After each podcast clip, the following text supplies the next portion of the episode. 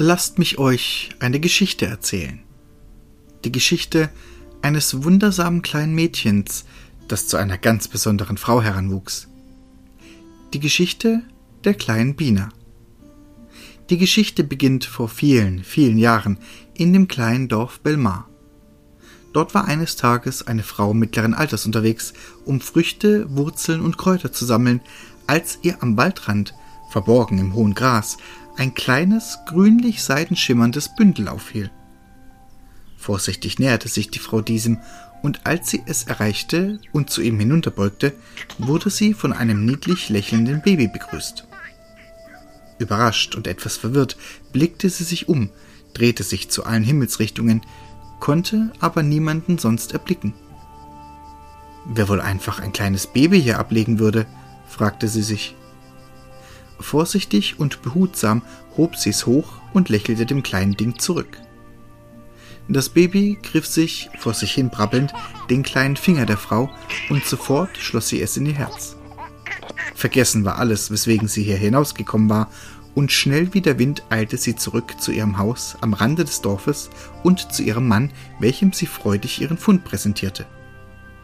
Doch die erste Reaktion ihres Mannes war nicht die, welche sie erwartet hatte.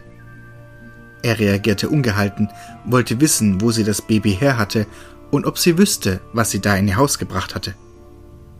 Den Tränen nahe konnte sie nur den Kopf schütteln und nach den weiteren Ausführungen ihres Mannes, dass es sich um ein Kind des Waldvolkes handelte, realisierte sie es erst. Das Tuch, in welches das Baby gehüllt war, war nicht einfach nur grün. Es schimmerte silbrig. Ein Schimmern, das von den feinen, silbernen Fäden kam, welche das Waldvolk in ihre Stoffe einwob. Doch das war der Frau egal. Sie konnte ein Baby nicht einfach seinem Schicksal überlassen und wollte es auch nicht. Doch als ihr Mann ihr das kleine Ding entreißen wollte und es wie schon zuvor bei der Frau nach seinem kleinen Finger griff, wurde er plötzlich ganz ruhig. Was war nur in ihn gefahren? Wie konnte er auch nur eine Sekunde daran verschwenden, dieses kleine Ding ungeschützt der harten, grausamen Welt zu überlassen? Er nahm seine Frau in den Arm, und von diesem Tag an hatte das kleine Baby ein neues Zuhause. Es schien so, als hatte der Himmel selbst dieses Kind geschickt. Denn das Ehepaar war seither kinderlos und wäre es auch geblieben. Das Seidentuch, in welchem das Kind gewickelt war, ließen sie verschwinden, und so erfuhr niemand im Dorf von der Herkunft dessen.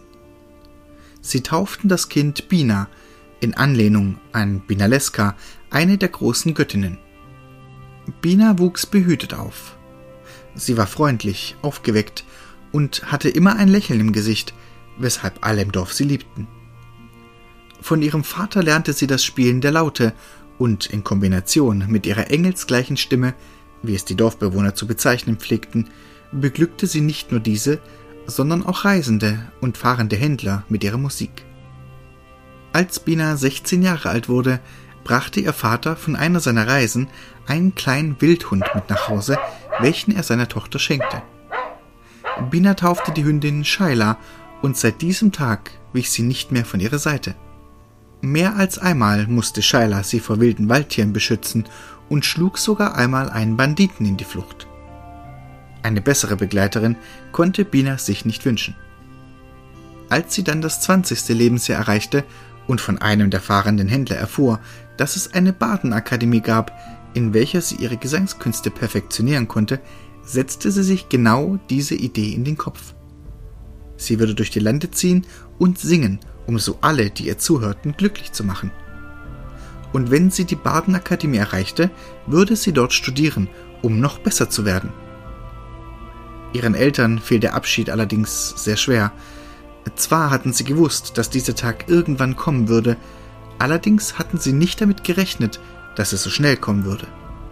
Und so saß Bina mit gepackten Sachen auf der Ladefläche eines fahrenden Händlers, welcher ihr angeboten hatte, sie ein Stück mitzunehmen, und winkte ihren weinenden Eltern und den ihr hinterherrennenden Kindern des Dorfes zu, bis alles aus ihrem Blickfeld verschwand.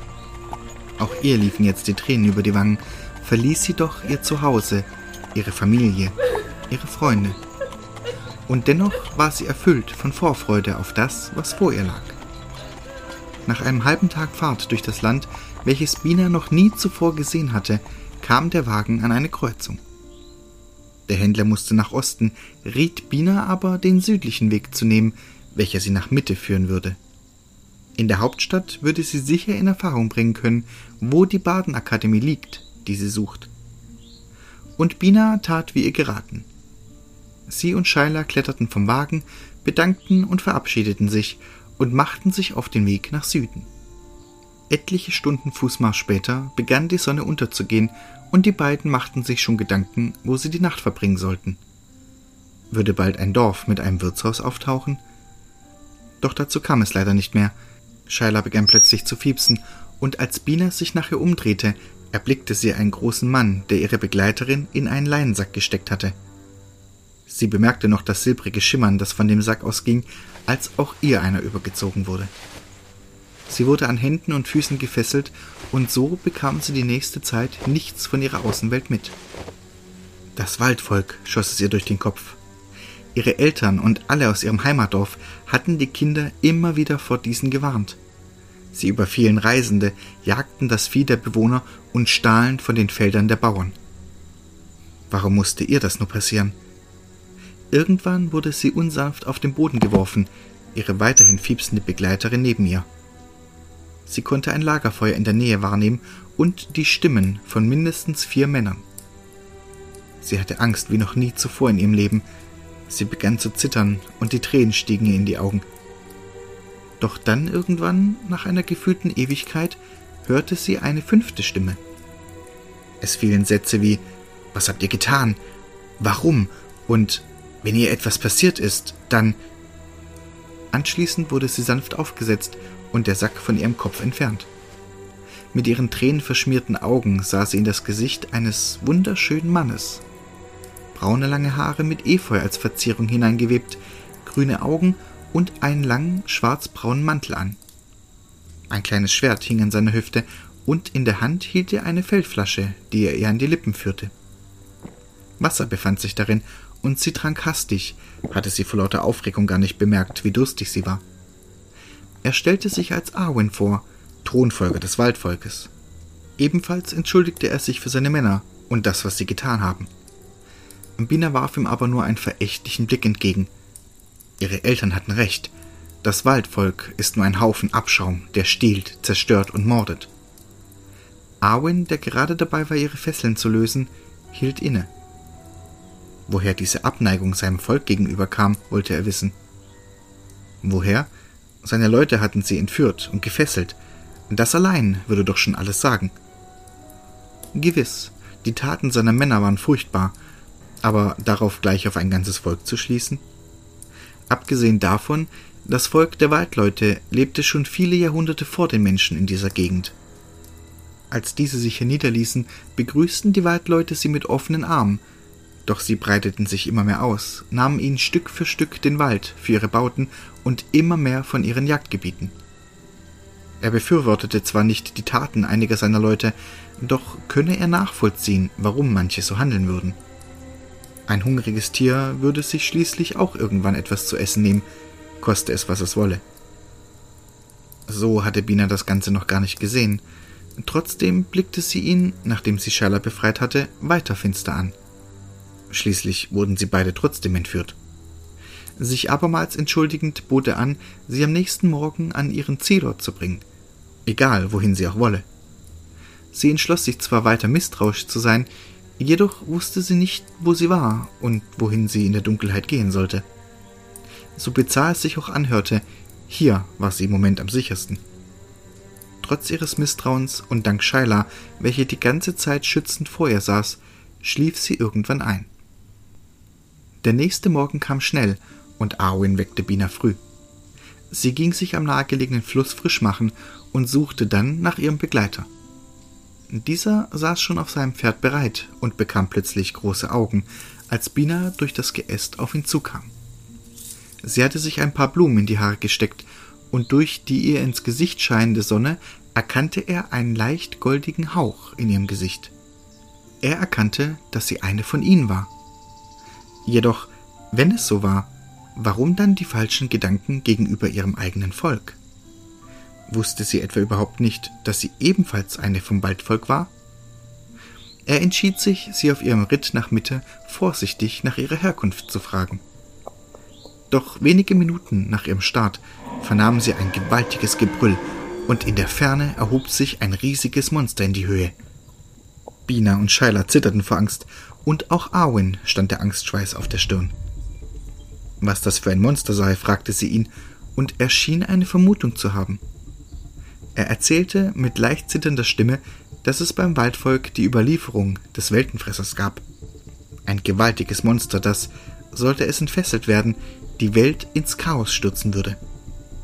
Und genau das schien jetzt passiert zu sein.